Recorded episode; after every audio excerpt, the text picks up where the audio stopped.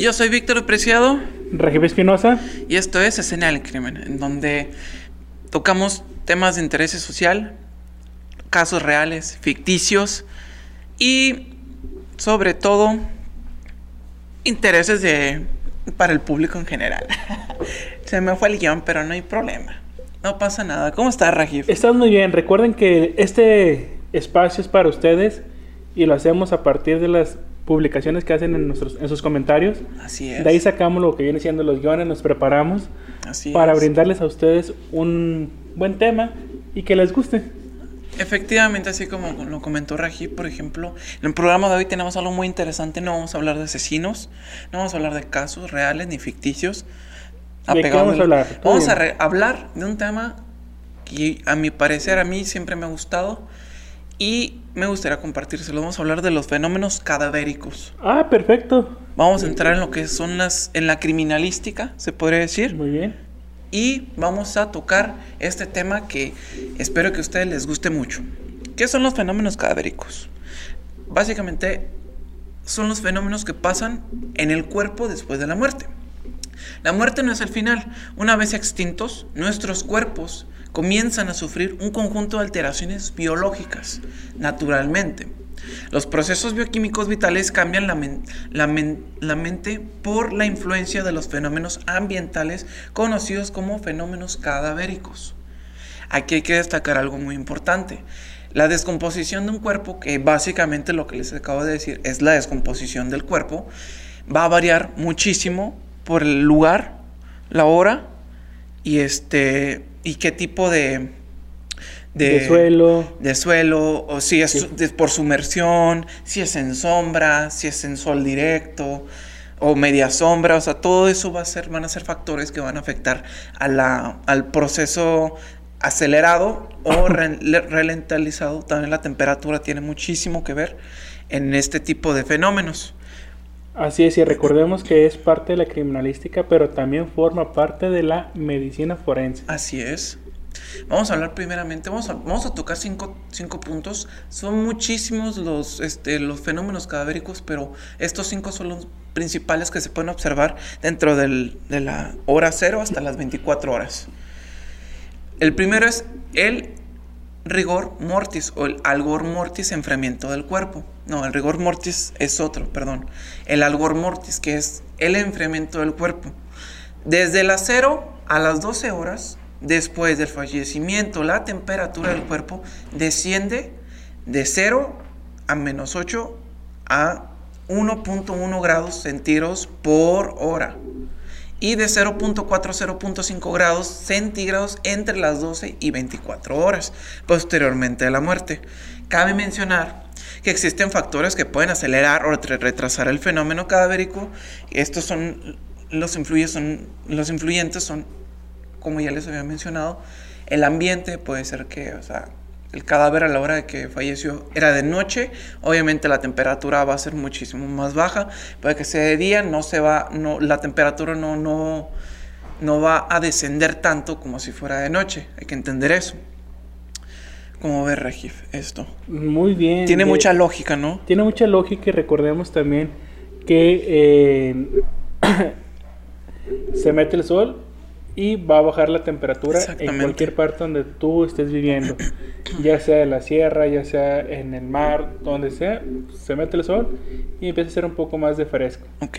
Y eso es lo que va a ayudar un poco a conservar el cuerpo Exactamente. en, en- no en un estado de descomposición, Sí, pero pues es sí como, lo vamos a ver. como, como- más claro es como cuando tenemos verduras en el, en el este, en- así en temperatura ambiente, en un refrigerador, ¿en dónde nos, nos dura más? En el refrigerador. Exactamente, ¿por qué? Porque pues básicamente conservamos más lo que es el, el material orgánico, se podría decir. Así es el agua que están, que tienen todas las frutas, verduras, esa Exactamente. cantidad de agua.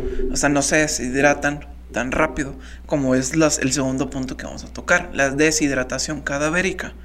Cuando nosotros morimos, el cuerpo comienza a perder líquidos. Estos fenómenos se manifiestan especialmente en el ojo.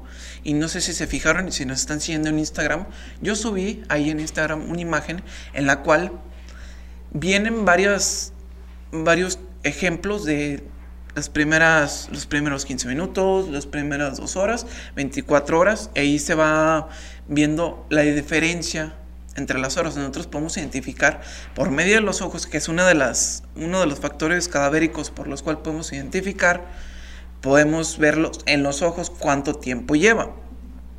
Cuando morimos el cuerpo comienza a perder líquidos. Estos fenómenos se manifiestan especialmente en los ojos.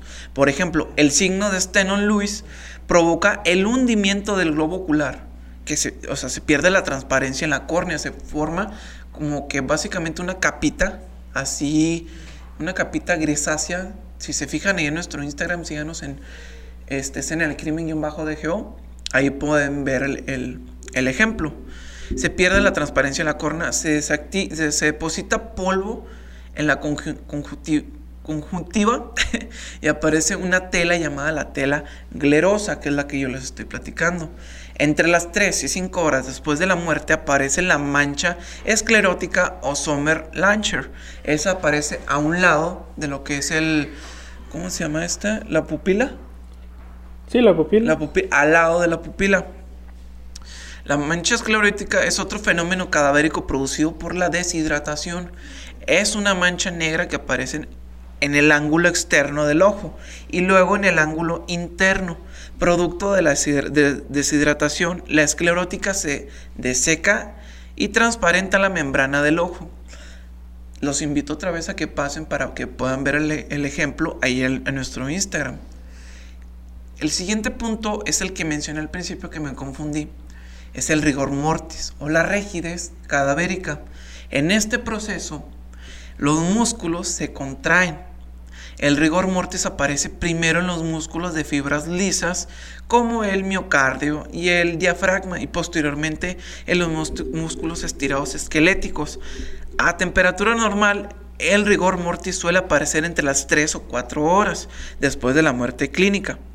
Está demostrado que la causa de dicha rigidez es provocada por una reacción del, tejido muscular que se hace ácido, aumentando la, intensificación de la rigidez.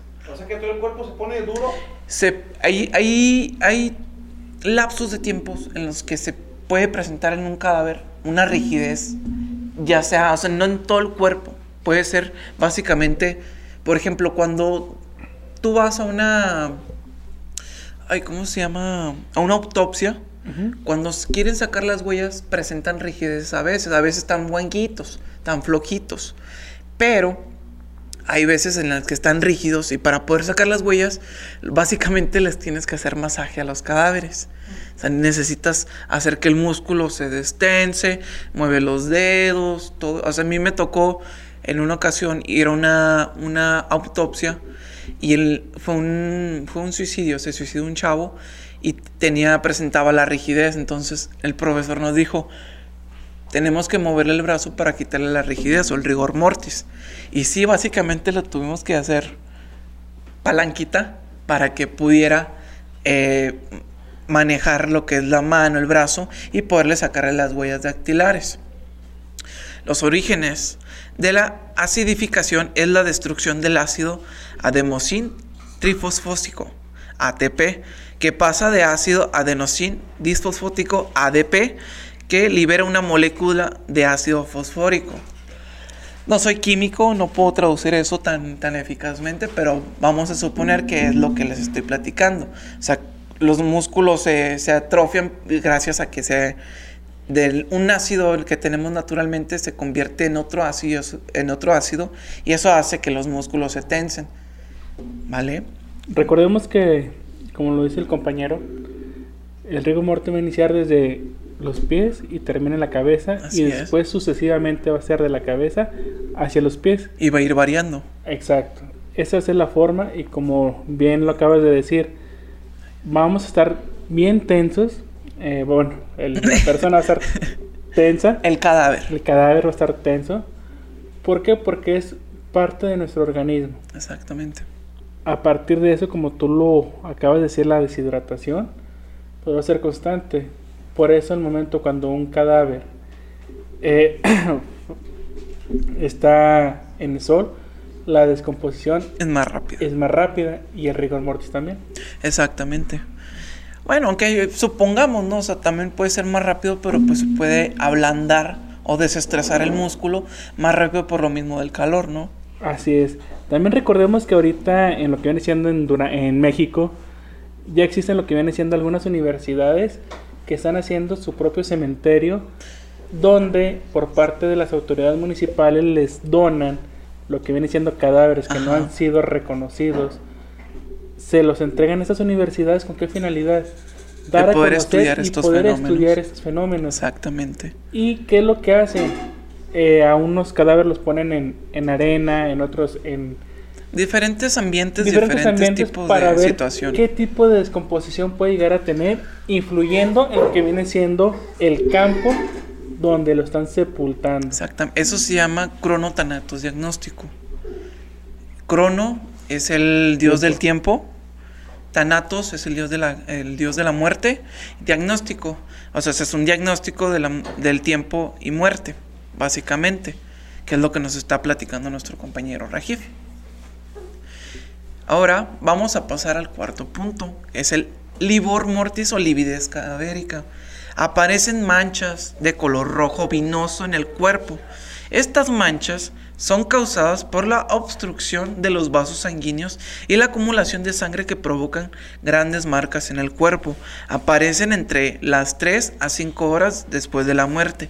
Esto básicamente se presenta porque existe un factor que tenemos en este planeta que se llama gravedad. Entonces, si un cuerpo está boca arriba, ¿dónde va a presentar estos tipos de manchas? en la parte de abajo, en la espalda. Al momento en el que se voltea el cuerpo, abajo se van a ver las manchas, se van a ver muchas manchas de color rojo vinoso, que es la sangre acumulada por la gravedad del planeta ejerciéndole en el cuerpo. ¿Vale? Eso es lo más claro y sencillo que yo les puedo haber explicado este tipo de, de fenómeno. Ari, por ejemplo, si la persona se ahorcó, todas esas manchas se van a presentar en la parte de abajo, en la planta de los pies, en las piernas. O sea, la gravedad, todo básicamente se trata en la gravedad. Si la persona está así, la sangre va a correr por aquí. Si la sangre va así, se va a acumular aquí. Si está boca abajo, va a acumularse aquí. O sea, todo depende de la ¿Viene posición. siendo en la espalda y en las nalgas? Si está, sí. Sí, o sea, si le picas va a salir mucha sangre. Ah, ok. sí, o sea, básicamente. Bueno, no sé, ah, yo no lo he hecho, pero me imagino, no me imagino. Este. Ahora seguimos con los espasmos cadavéricos. El espasmo cadavérico es una forma extraña de endurecimiento muscular que ocurre en el momento de una muerte violencia. Ojo, esto no es el rigor mortis, es parecido, parecido, pero esta se presenta cuando la muerte es violenta y es al instante. O sea, por ejemplo, normalmente persiste hacia el periodo de rigor mortis, normalmente, pero incluso puede ser confundido con este.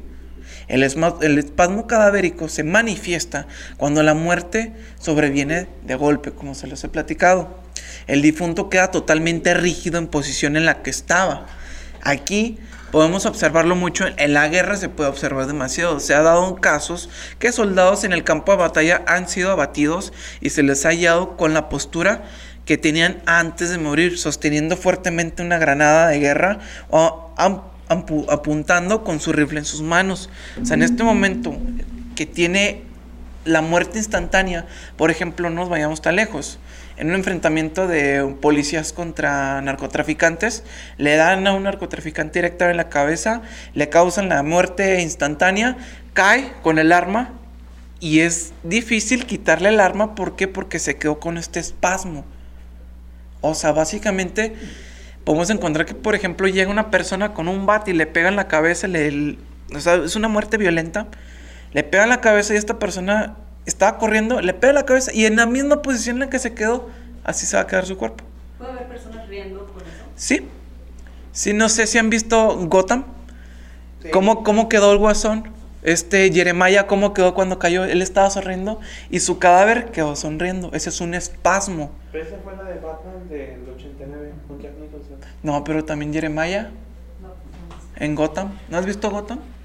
Entonces, muchacho. o sea, básicamente sí se puede quedar sonriendo. Se pueden quedar hasta, hasta llorando. Es más, cuando es un horcado es muy, es muy común encontrar que tiene la lengua de fuera y mordida. Eso es muy común. Cuando es ahorcamiento, en primero se le ve el, el, ¿cómo se llama? La marca de acartonamiento, no, apergaminada, porque se, la piel se asemeja, cuando se quema se asemeja a un pergamino. No, si sí, estudié, si pone atención, esto lo aprendí en la escuela. Entonces los cadáveres se quedan con ese espasmo, se muerden la lengua y así los ves. En la morgue así los ven con la lengua de fuera y mordida. Vamos a ver que también dentro de los espasmos cadavéricos, si la persona eh, trae un proyectil, una pistola, vamos a ver que va a ser difícil poderle quitar esa pistola. Demasiado. Porque por ese espasmo cadavérico. Y literal. toda la presión que tiene de su mano hacia el objeto y va a ser muy difícil poder quitar eso. Y, y una vez que se lo quites, la mano va a estar más o menos en la forma de estar agarrando el proyectil. Se va, o sea, y se va a ver básicamente qué es lo que estaba haciendo antes de morir. Perdón, la pistola. Sí, el proyectil. ¿Qué? Espera, sí, sí, Sí. ok, pues básicamente esos son cinco puntos que vamos a tocar. Son demasiados, hay muchos. Está como, por ejemplo, las flecten, flectenias pútridas. Eso ya es parte ya de la descomposición de los días. Ahorita estamos hablando que estos fenómenos cadavéricos se presentan de una hasta desde la hora cero hasta las 48 horas. A partir de las 48 horas la descomposición se presenta en otras maneras. Es como Obviamente, no, no, no, no sé. No sé si hayan visto un perro muerto, le han observado 24 horas. Pero, o sea, nosotros, yo cuando hice la práctica del cronotanactos diagnóstico, lo hicimos con, con un, un porcino del sexo femenino. porque un puerco? Una cerda. Una cerda. ¿Por qué lo hicimos con una cerda? Porque sus órganos son muy parecidos a los del ser humano. Entonces optamos por eso. ¿Cuál fue la forma en la que la, le dimos muerte? Le dimos muerte por medio de... ¿De tacos No, un balazo. Así coloquialmente dicho, un plomazo en la frente. Tardó en morir, básicamente, ahora sí, en morir, en morir, me acuerdo que fueron como tres minutos. Estaba moviéndose, o sea, todavía, respiraba. A los tres minutos empezaron el, empezamos el diagnóstico. ¿Qué, qué, nosotros qué observamos en eso? Porque nos quedamos 24 horas a, a velar al puerco. Pero la verdad que no fue maltrato animal. No, no fue maltrato animal. O sea, obviamente en, esta, en esta ocasión, como dijo Rajib, que, o sea, las autoridades tuvieron participación con nosotros. En este caso, nosotros no llevábamos el arma. O sea, fue una persona de la policía municipal a, a este, hacer el, el acto homicida hacia ese puerco. Todo con los permisos debidos. Obviamente, en un lugar abierto, alejado, para que no hubiera ningún problema. Para siempre con la compañía de tu profesor que les estoy explicando momento a momento las 24 horas de cómo funcionaba esa problemática. No. Ah, qué cara. Nosotros estudiamos primero, antes de presentar la práctica, estudiamos qué es lo que íbamos a presentar. O bueno, qué es lo que íbamos a observar. Pero básicamente ya cuando nosotros entramos a la práctica es muy, muy diferente. O sea, primeramente al puerco pues quedó en una posición. Le medimos el diámetro, lo pesamos, le medimos la temperatura por el recto con un, con un termómetro de esos largos que tienen este mercurio. Eh, sí. No, pero esos grandes, eran unos grandes. Pobrecillo. Bueno, la cosa es que nosotros ya, el momento en el que ya dijimos, ya está muerto, ya no está respirando, ya no tiene ningún signo vital, lo medimos y todo. A la hora pesaba otra, tenía otro peso. A la otra hora se infló. ¿Por qué? Porque por todo lo que comen hace que los, los, gases. todo eso se infle. Es una No, o sea, pero es que no, no, creas, hasta en los cuerpos humanos han, habido casos que yo, yo, he sabido y me han platicado de que a los hombres a veces present, ya después de la muerte de los cadáveres presentan erecciones. O sea, literalmente presentan erecciones. Y los cadáveres también se echan pedos. Y también gritan. ¿Por qué gritan? Gritan. ¿Sabes por qué? Por estos químicos que tienen acumulados dentro. Entonces, ¿qué hace? Sí, neta, o sea, literal, sí, gritan. O sea, está, está muy loco eso. Son los gases que... En el funeral. No, y en el funeral obviamente ya está preparado, ya se le sacaron todos los intestinos, le sacaron toda la sangre, los órganos. ya, ya se lo quitaron, o sea, ya ahí ya no pueden gritar. Pero cuando están recientemente, o les digo, hasta los seres humanos, hombres en específico, presentan erecciones, se echan pedos, pueden hasta llegar a eructar. O sea, es algo, o sea, por eso, o sea, no, no es que... La cerda, obviamente, sacó todos los gases, olía gachísimo. Echaba pedos.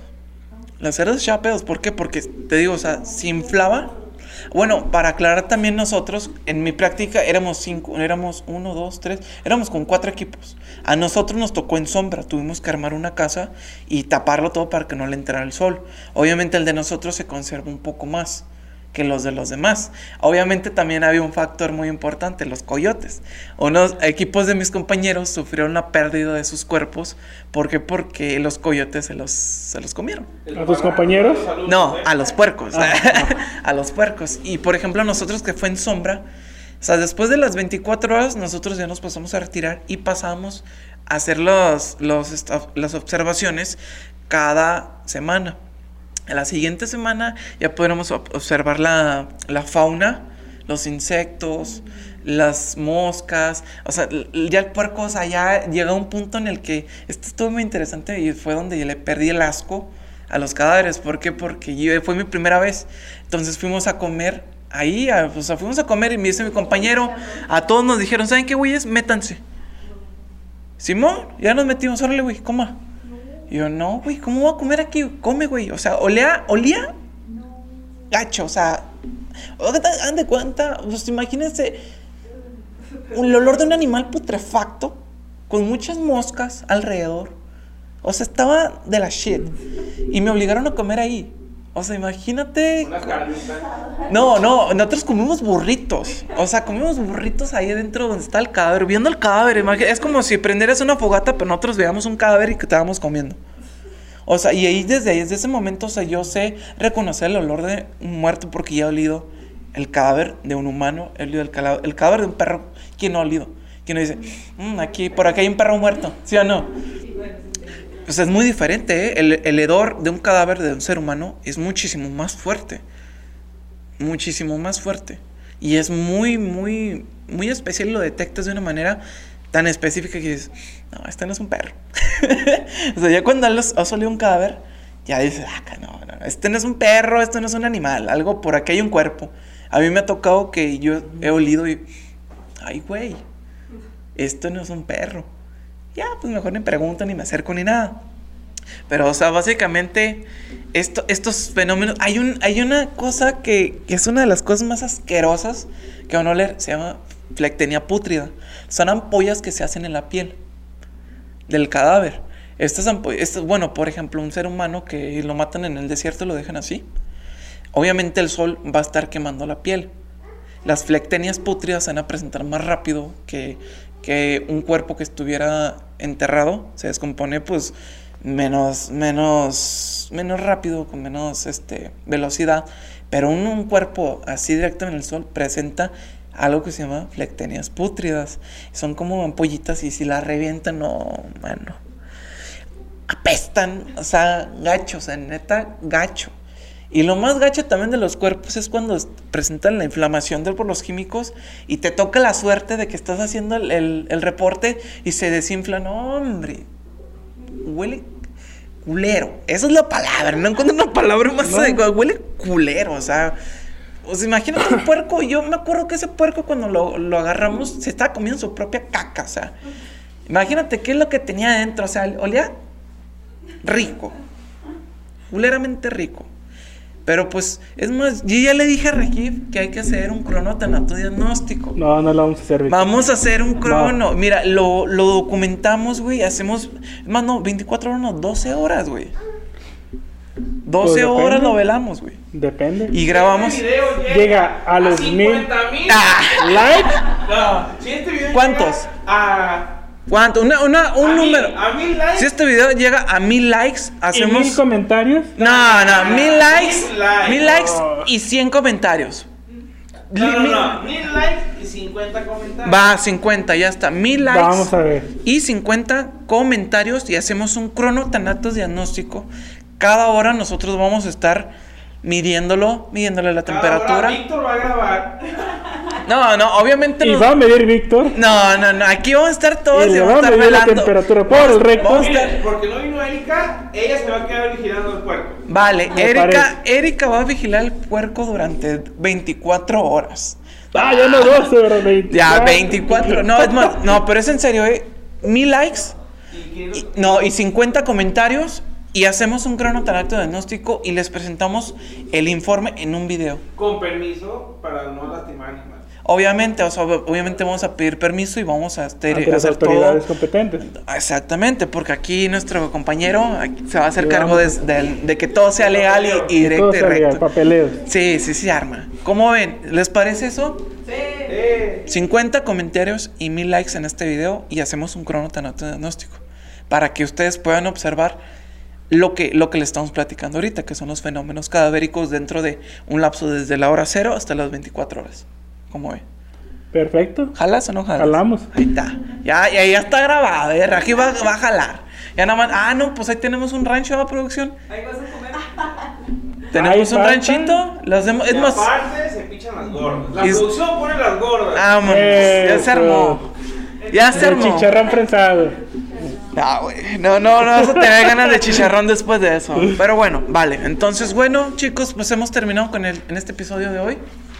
Hemos terminado aquí producción. Nos manda. Ah, sí, claro que sí. Vamos a mandar saludos antes que todo porque esto es muy necesario y nos está gustando más que las personas nos están pidiendo que le mandemos saludos. Por ejemplo, una, un gracias muy especial y muy grande a Becker Quintero por el espacio que nos otorgó ahí en Televisa en las noticias que presentaron, que fue hoy, ayer, Fue hoy. Hoy, viernes, hoy viernes. Acuérdense que nosotros estamos presentándoles este tipo de programas los sábados, lo que es escena del crimen es un sábado, y los viernes el origen de las ciencias forenses. Este, Somos, somos parte de, de los pocos podcasts que se hacen aquí en Durango. exactamente, para que chequen esta nota, es muy, muy interesante, es donde están, ahí nos hacen mención de que somos de los pocos podcasts que están aquí en Durango. Son varios los que hay, yo no sabía tampoco hasta que salió Becker creo que publicó que si había podcast en, en Durango y vi varios comentarios que decían, yo tengo un podcast, mi primo tiene un podcast, él tiene un podcast. Hasta a mí me etiquetaron dos veces. Y yo, ay, qué chido. Pero Ahí la llevas, ahí la llevas, Víctor. muy- ahí la llevamos, ahí la llevamos. Tienes razón. Muchísimas gracias, Becker, por esa nota. Se agradece muchísimo, de verdad. Te mandamos un fuerte saludo y un muy gran abrazo. Y te ¿no? estamos, y hacemos de una vez la invitación. Te queremos aquí en el programa. Queremos que estés en la escena del crimen con nosotros y hagas participación de este espacio que cualquiera puede participar, pero ahorita no se animan tanto, le tienen miedo al éxito, a la cámara. Pero acuérdense que también son podcasts, así que no se preocupen tanto por la imagen. Un saludo a Blanca Isela, una de nuestras seguidoras también muy, muy fieles. Saludos a Erika Ruiz, nuestra compañera. Oye, ¿dónde está Erika? ¿Quién sabe? No sé. Oye, No nomás sé. Fui a conseguir el no. Ay, no Ah, fue- fue a conseguir. Sí, a lo mejor. ¿Le marco? Ah, Un saludo a, a Austria. Austria también es una de nuestras seguidoras ¿Qué muy fieles. No, es, es una, es una chava que siempre nos está siguiendo y, y- y siempre nos pide saludos en nuestro canal.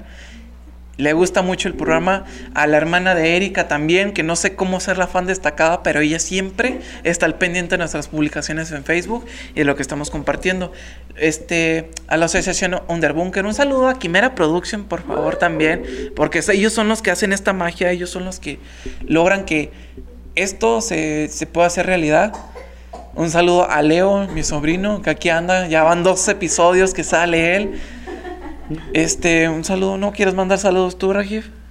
Mira, yo quiero mandar y dar un agradecimiento por este espacio que nos han brindado eh, la televisora aquí en el estado de Durango.